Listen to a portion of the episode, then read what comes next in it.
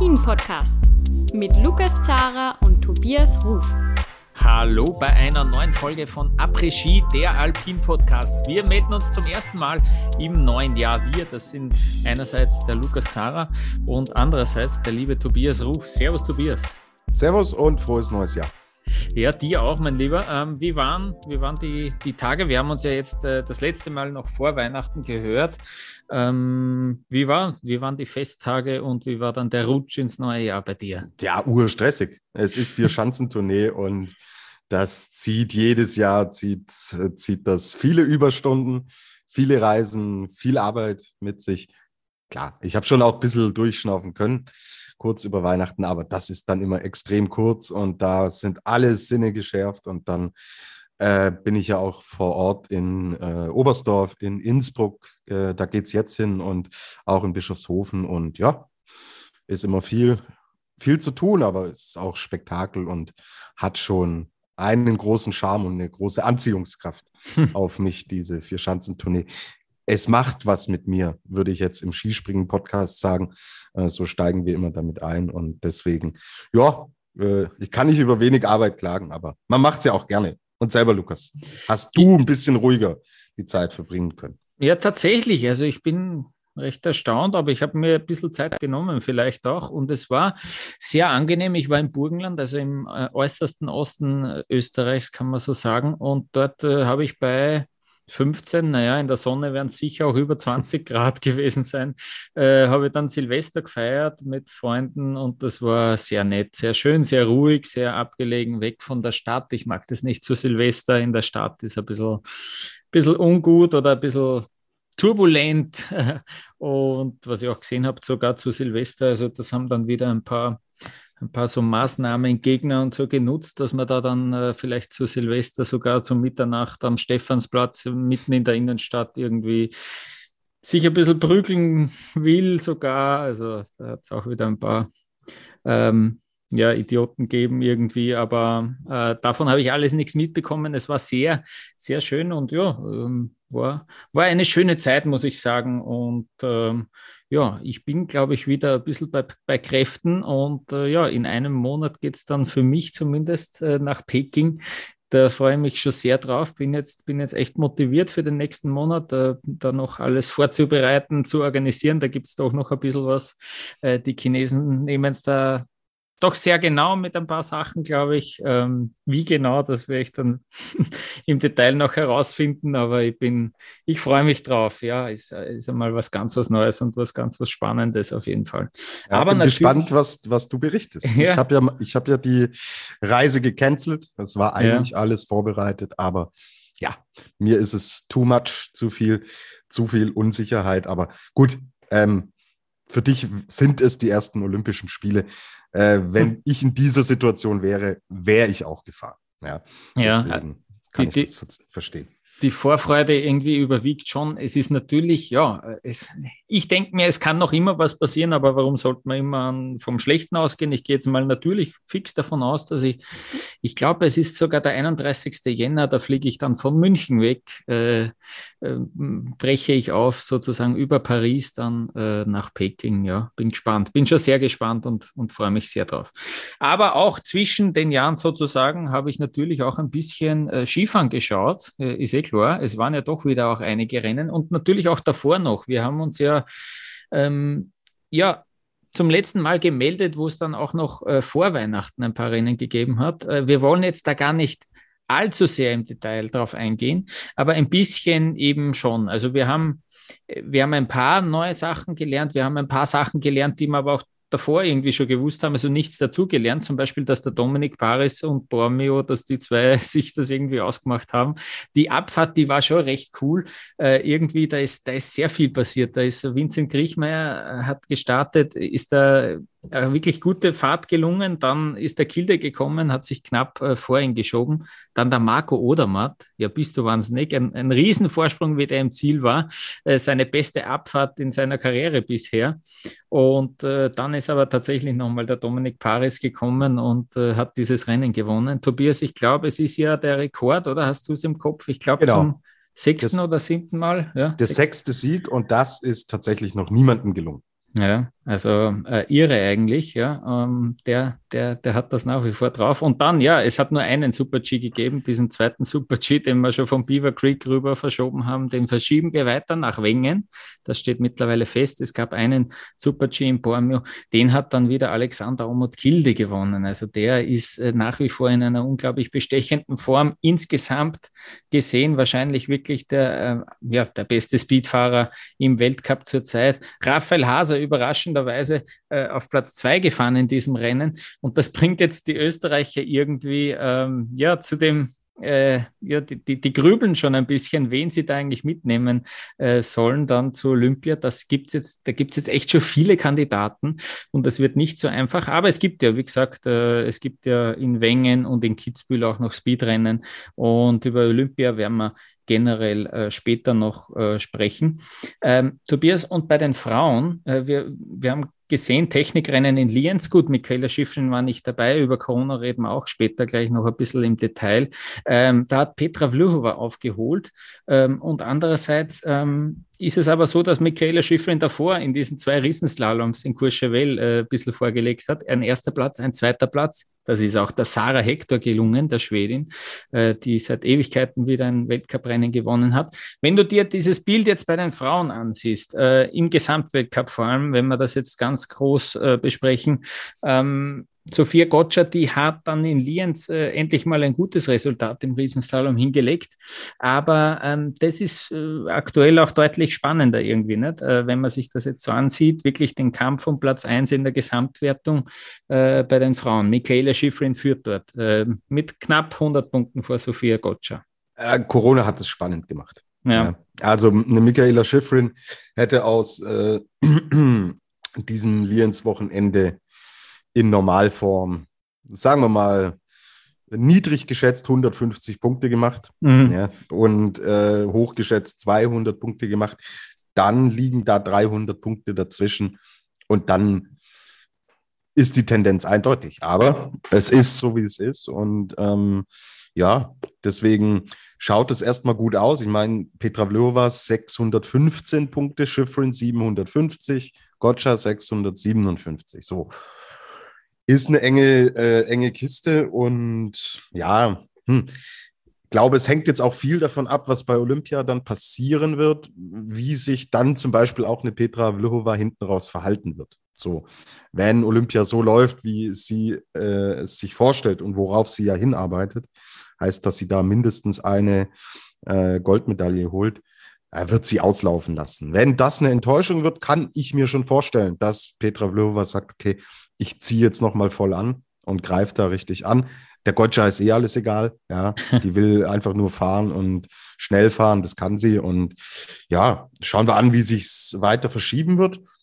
Spannend, ja, ist leider nicht durch sportliche Komponenten so spannend und eng geworden, aber ja, hey, mal ein interessanter Zwei- oder Dreikampf mit einem Namen, den wir so nicht auf dem Zettel hatten. Also Sophia Gotcha hat man eigentlich ja eher Lara Gut-Berami vermutet, die auch Corona hatte, da natürlich auch viele Rennen verpasst hat und hier überhaupt nichts mehr in Richtung Gesamtweltcup äh, machen kann und machen wird. Ähm, ja, du, ich freue mich drauf, aber hm. tue mich unheimlich schwer mit Prognosen und glaube, wenn Schifrin gesund und fit zurückkommt und sie das wirklich will, wird sie es schon so drehen, wie sie es dann letztlich braucht. Ja, es ist gerade äh, 18 Uhr am Montagabend. Äh, morgen steht eigentlich, am Dienstagabend steht äh, ein Slalom in Zagreb an und dort soll sie schon wieder zurückkommen, Michaela Schiffrin, äh, nach dem co positiven Corona-Test. Ähm, bin gespannt. Äh, bei der Katharina Liensberger, die ist in Lienz zurückgekommen und ist dort gleich auf Platz zwei gefahren. Also die hat das sehr gut überstanden. Die dürfte da sehr gut äh, drüber gekommen sein. das, ist, das ist nicht vorhersehbar natürlich. Wir, wir werden das ganz genau beobachten, wie es da in Zagreb zugehen wird. Was mir noch aufgefallen ist, äh, insgesamt von den ausstehenden Rennen, es gab bis jetzt drei Abfahrten und in den anderen Re äh, äh, Disziplinen jeweils vier Rennen. Also es gäbe theoretisch noch sozusagen jetzt ein Speedrennen mehr. Äh, natürlich immer die größere Unsicherheit bei Speedrennen, dass die vielleicht äh, doch abgesagt werden müssen. Ähm, und dann ist noch, ja, es wäre noch ein, ein Technikwochenende in Maribor angesetzt gewesen und wie schon mehrmals jetzt Ich glaube, die letzten drei Male, wo sie es da probiert haben, hat das verlegt werden müssen. Die Frauen fahren jetzt in Kranjska Gora dann äh, dieses Technikwochenende, das eigentlich für Maribor angesetzt gewesen wäre. Und äh, dieselbe Frage, Tobias, jetzt noch mal zu den Männern sozusagen. Ähm, eben dieser Marco Odermatt, der jetzt da äh, auf Platz zwei wirklich eine sensationelle Abfahrt in Bormio hingelegt hat, ähm, der hat sie da irgendwie noch einmal, äh, ja, noch einmal vorschieben können, noch einmal Vorsprung ausgebaut, Platz 8 dann im Super-G ähm, in Bormio, wo man ihn theoretisch noch ein bisschen stärker sogar einschätzen würde als in der Abfahrt, aber ähm, der hat sich da jetzt schon wirklich einen ordentlichen Polster herausgefahren. Es sind fast 300 Punkte mhm. auf Alexander Ormond Kilde und ja, Kilde fährt kein Slalom, Odermatt fährt kein Slalom, Dritter ist Mottelmeier, fährt auch kein Slalom, Kriechmeier ist Vierter, fährt auch kein Slalom. Ja, wenn der gesund bleibt, der Odermatt, wird da wahrscheinlich nicht mehr viel anbrennen, weil er in allen drei Disziplinen das Zeug dazu hat, Rennen zu gewinnen. So, und äh, wenn es nicht so gut läuft für ihn, dann ist er halt mal Achter oder so. Ja. Aber das kommt selten vor und deswegen, nee, ich sehe es nicht, dass, dass Alexander Ormond Kilde oder Mottelmeier da nochmal rankommen.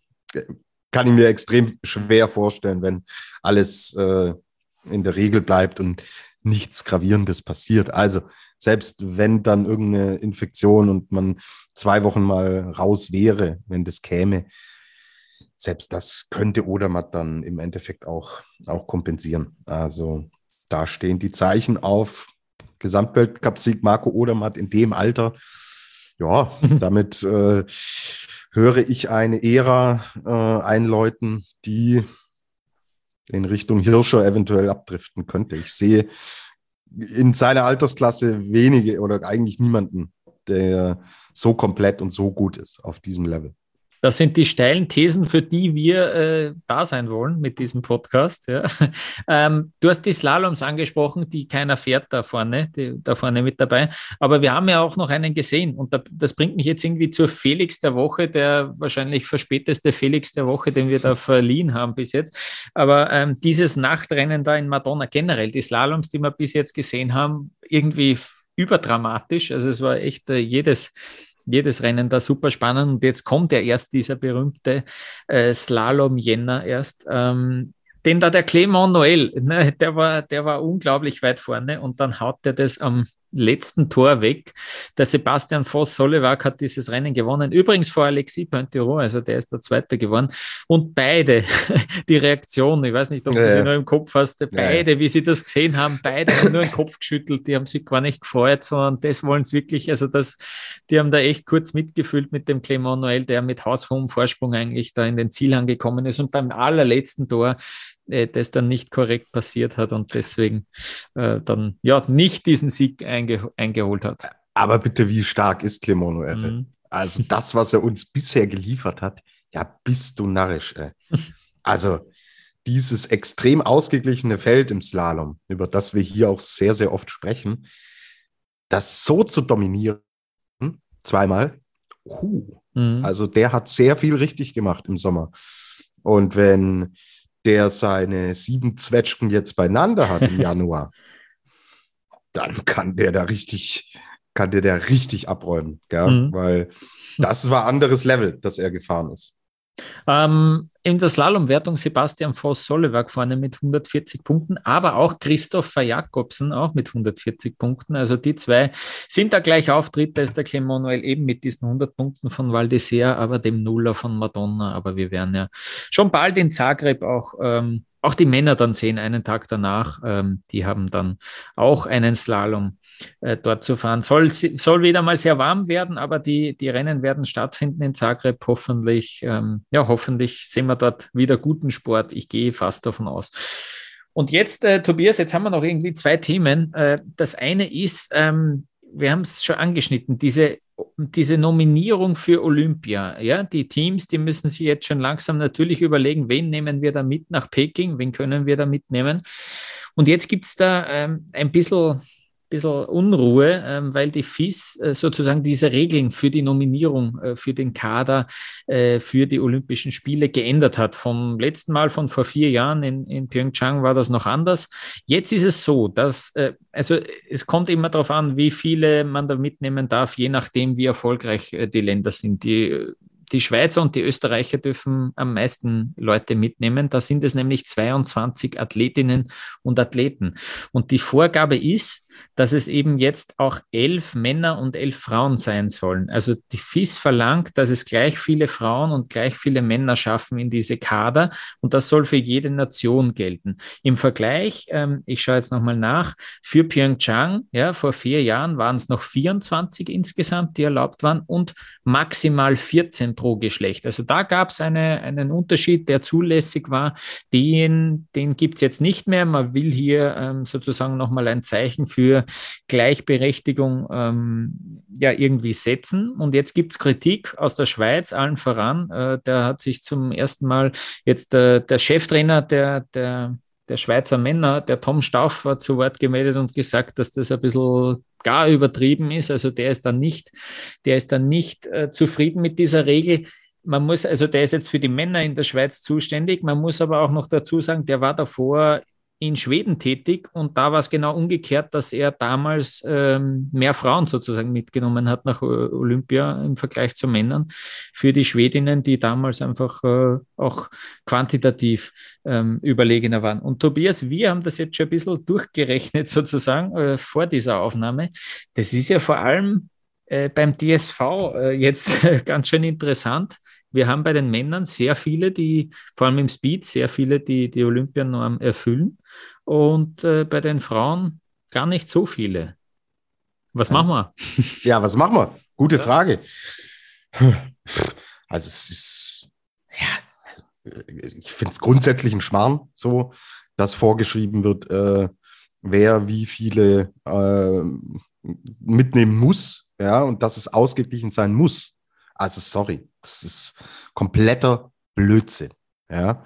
Du weißt, ich bin ein Fan der Gleichberechtigung, aber das sind äh, falsche Hebel, die man hier ansetzt. Weil, nehmen wir das deutsche Team ähm, jetzt mal so ein bisschen als Referenzwert. Da sind es äh, meines Wissens nach sieben Plätze, die man äh, bei den Herren mhm. hat. Beispiel, oder bei den Herren und äh, hat und die kann man im Endeffekt auch ausfüllen. So, wir haben fünf Speedfahrer die die Olympianorm, die interne Norm schon geschafft haben. Dominik Schweiger hat sie in Bormio jetzt auch noch geknackt. Hm, mhm. So. Jetzt haben wir den Alex Schmid, der zum ersten Mal im Riesenslalom aufs Stockerl gefahren ist. Der hat sie natürlich auch in der Tasche. Du musst aber ohnehin einen zweiten Techniker mitnehmen, eigentlich sogar einen dritten Techniker, weil ein Teamevent stattfindet. So heißt, zwei Männer musst du, du musst zwei Techniker haben, die dann dieses Team-Event fahren. So, und du brauchst eigentlich noch einen Ersatzmann, weil das Team-Event, das ist eine Medaillenoption für die deutsche Mannschaft. Das hat sie schon oft gezeigt, dass sie da wirklich gut ist, hat, äh, hat ja im Endeffekt bei der WM in Cortina auch eine Medaille geholt in dieser Disziplin und äh, gehört da mit vorne rein. So, also ich denke da an Alex Schmid, an Linus Strasser, an Lena Dürr und dann an Emma Eicher oder an Andrea Filzer beispielsweise. Okay. Wenn es nur sieben sind, musst du wahrscheinlich einen der Speedherren, wenn man so rechnet, wie ich jetzt gerechnet habe, und das Risiko wird man nicht eingehen, nur mit zwei Technikern dahin zu fahren. Und ich sehe einen Baumann oder einen Sander nicht im Parallelrennen, ja, mhm. dann mhm. musst du schon mal einen der fünf Speed-Jungs, die die Norm haben, musst du zu Hause lassen. So, ganz schwer. Sander Baumann nach den Erfolgen bei der WM wirst du mitnehmen. So, Ferstl, wahrscheinlich letzte Olympischen Spiele, nimmst du wahrscheinlich auch mit. Was machst du dann? Simon Joche, der immer besser wird, zu Hause lassen. Dominik Schweiger, fünfter Platz, ist schon eine Ansage auch. Lässt ihn zu Hause. In der Haut möchte ich nicht stecken. So. Hm. Schmied Alex fährt mit. Linus Strasser wird, wird man auch mitnehmen, weil er so schon angedeutet hat. Es läuft jetzt noch nicht rund bei ihm, waren aber erst zwei Slaloms. Und ich glaube, man wird ihn auf jeden Fall da schon mitnehmen. Und ja, dann kann ich mir schon vorstellen, dass ein Julian Rauchfuß oder so dann da auch noch mitgenommen wird, weil du halt entsprechend die Techniker brauchst. So, werden wir dann sehen, was passiert. Jetzt haben wir die sieben aufgefüllt. Jetzt brauchen wir aber sieben Damen. Mhm. Jetzt haben wir ein Problem. Mhm. Also klar, Kira Weidle fährt mit, Lena Dürr fährt mit, Emma Eicher wird man mitnehmen. Andrea Filzer, die hat sich jetzt ein bisschen verletzt. Hofft man, wenn sie, wenn sie fit ist, wird man sie auch im Hinblick Richtung Parallelrennen, wird man sie auch mitnehmen. Ja, und was machst du denn dann? Wie willst mhm. du die sieben auffüllen? Klar kannst du sie auffüllen, ja.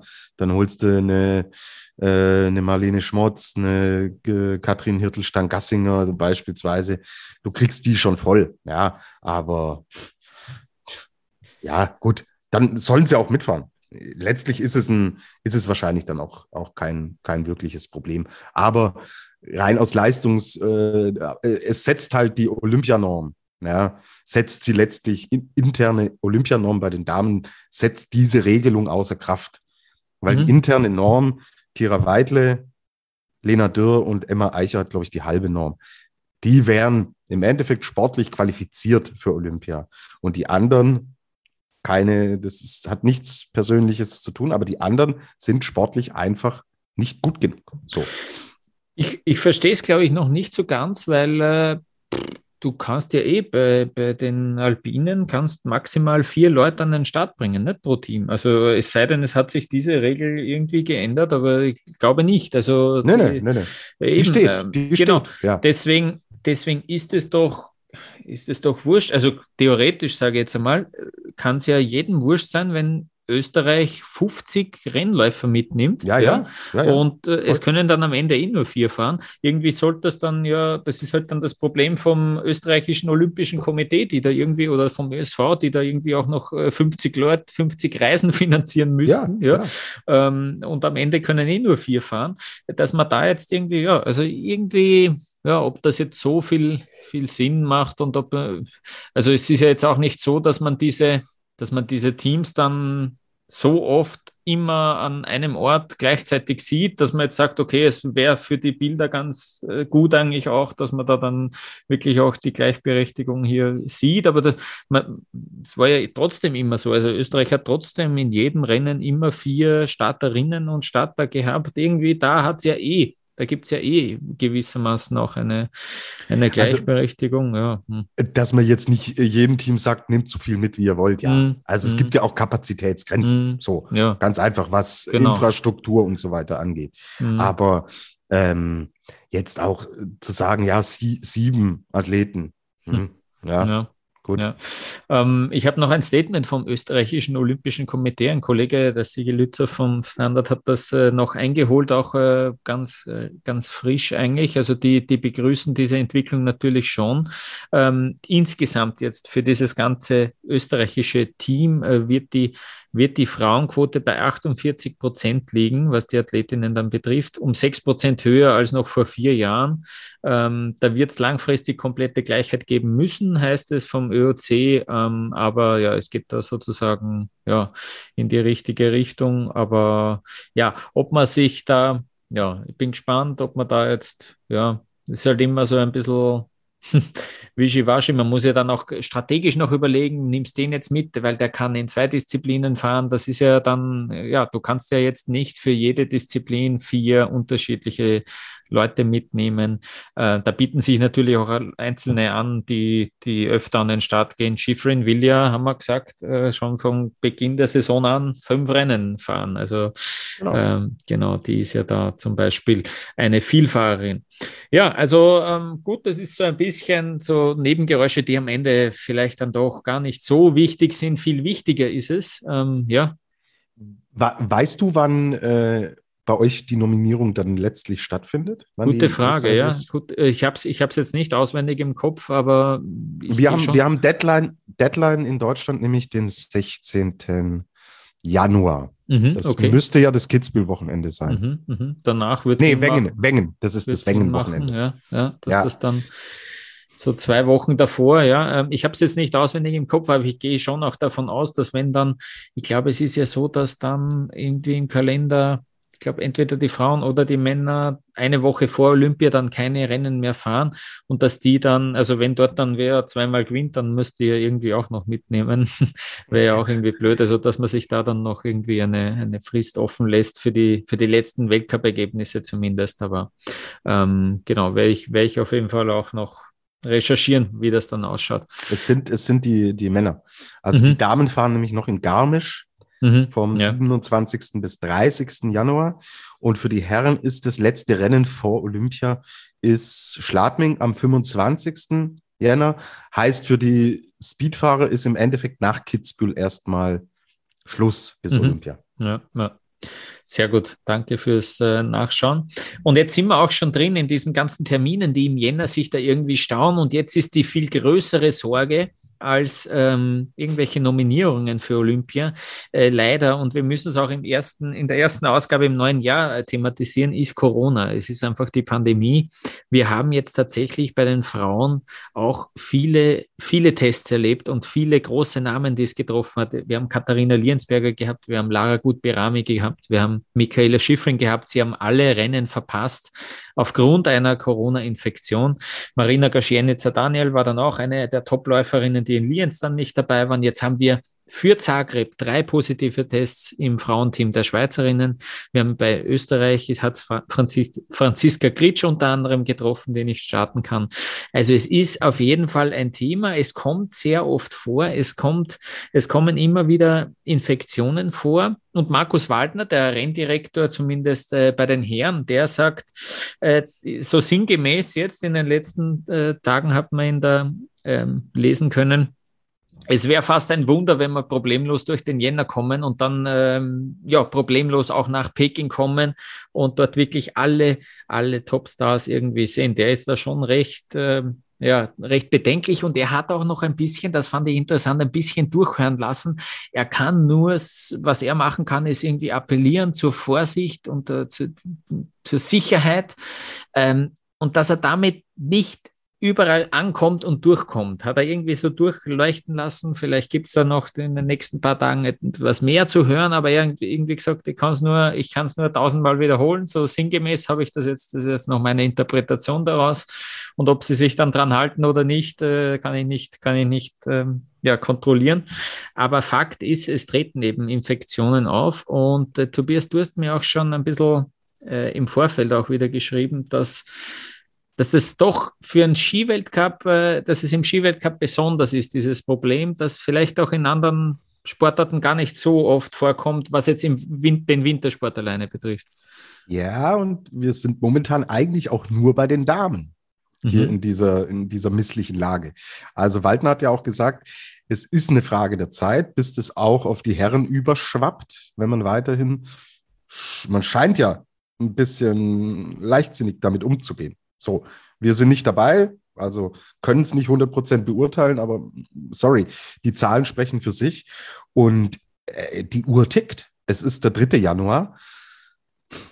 4. Ja, äh, 4. Februar ist die Eröffnungsfeier der Olympischen Spiele. So, und wenn du dir jetzt zeitnah noch was einfängst, dann war's das. Dann bist du raus aus dem Game. Und ähm, ja, deswegen, er sagt, okay, Frage der Zeit, bis es auf die Männer jetzt dann überschwappt. Oh, viele Slaloms kommen. Dann hast du natürlich viele Ortswechsel, die immer mit dabei sind. Kroatien, Schweiz, Österreich, hm. die Damen noch in Italien und so weiter. Äh, Slowenien. Ja, sportlich. Also mhm. bin sehr, sehr gespannt, wie sich das entwickeln wird. Und Lukas, ich kann dir garantieren, dass wir vor Peking, ähm, äh, dass wir positive Fälle haben werden, die dann ja. die Olympischen Spiele verpassen werden. Ja. Also es ist wäre eine, wär ein, ein, Weltwunder, wenn das nicht passieren ja. Es trifft ja den Sportkenner, ist mein, ist mein, mein Eindruck. Also ja, ja, extrem ja. viele Sportarten derzeit. Ja.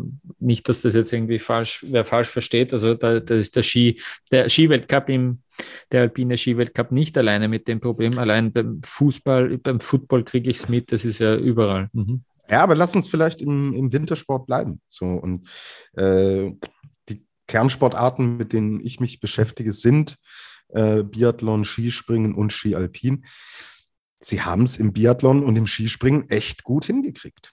Also da passiert kaum was für Schanzentournee. Du hattest einen Member, glaube ich, aus dem estnischen Team und zwei Medienvertreter. Mhm. That's it.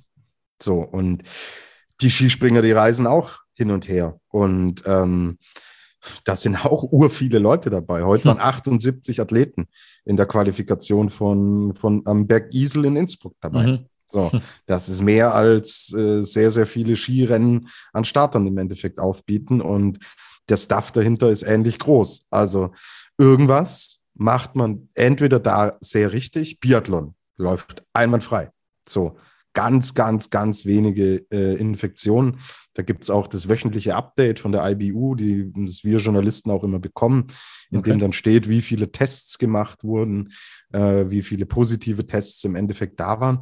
Und wenn passiert dann mal irgendwas im Hintergrund, ja, dass irgendeiner vom Organisations äh, bla bla halt ähm, getestet okay. wurde oder so. Aber die Bubble im Biathlon funktioniert hervorragend. So. Mhm. Und ähm, klar, ist es natürlich auch ein geschlossenerer Zirkel, als es der alpine Skiweltcup ist. Techniker, äh, Speed, mhm. Damen, okay, Herren. Ja.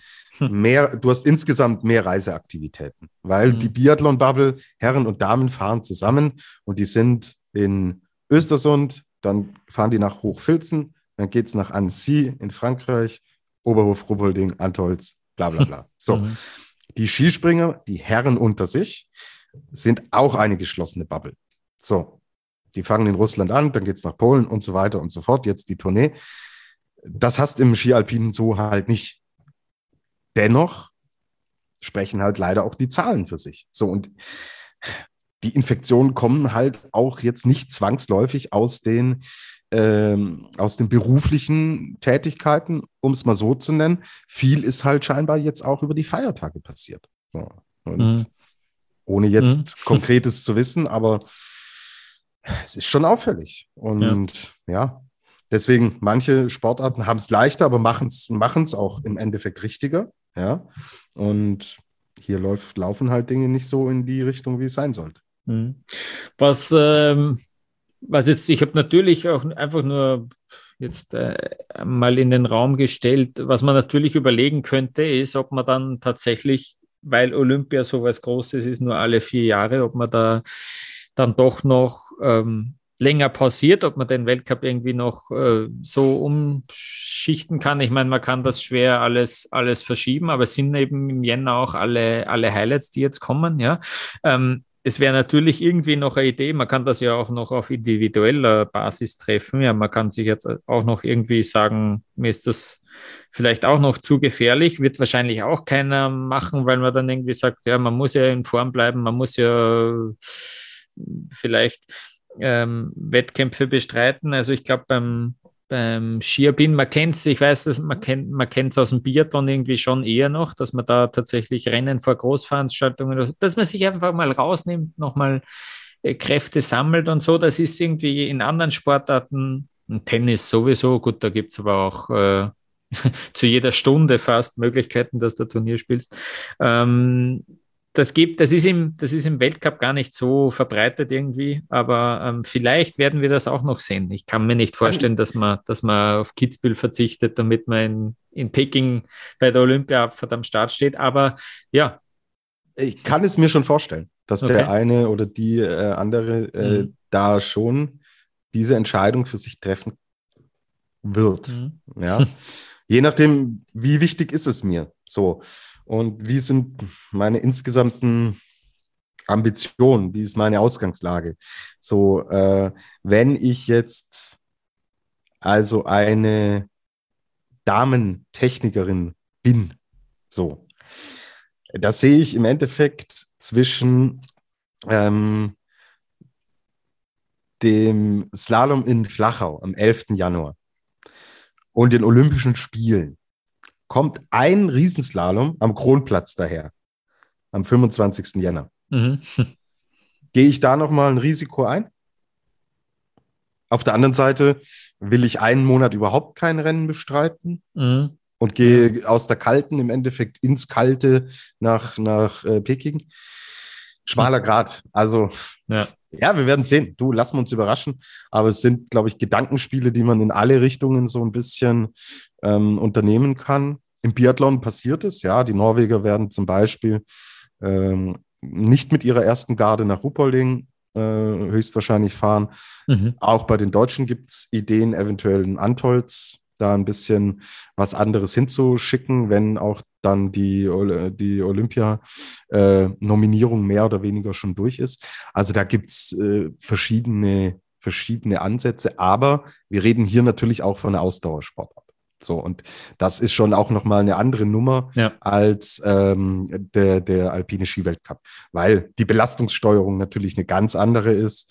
Du dann auch solche Momente nochmal nutzen kannst, um beispielsweise auch in ein Höhentrainingslager zu gehen, hm, was die Alpinen ja auch nicht brauchen. So, für die ist es im Endeffekt täglich Brot und ähm, sie brauchen auch nicht dieses, äh, diese Extrembelastung dauerhaft in dieser Höhe. Ist für einen Biathleten, einen Langläufer eine andere Geschichte als für einen Skispringer oder für einen, der äh, Slalomrennen fährt. Also da müssen wir, glaube ich, abwarten wie sich es entwickelt, sowohl was die Infektionszahlen angeht, als auch das ja, persönliche Risiko, ähm, was jeder bereit ist, dann zu gehen.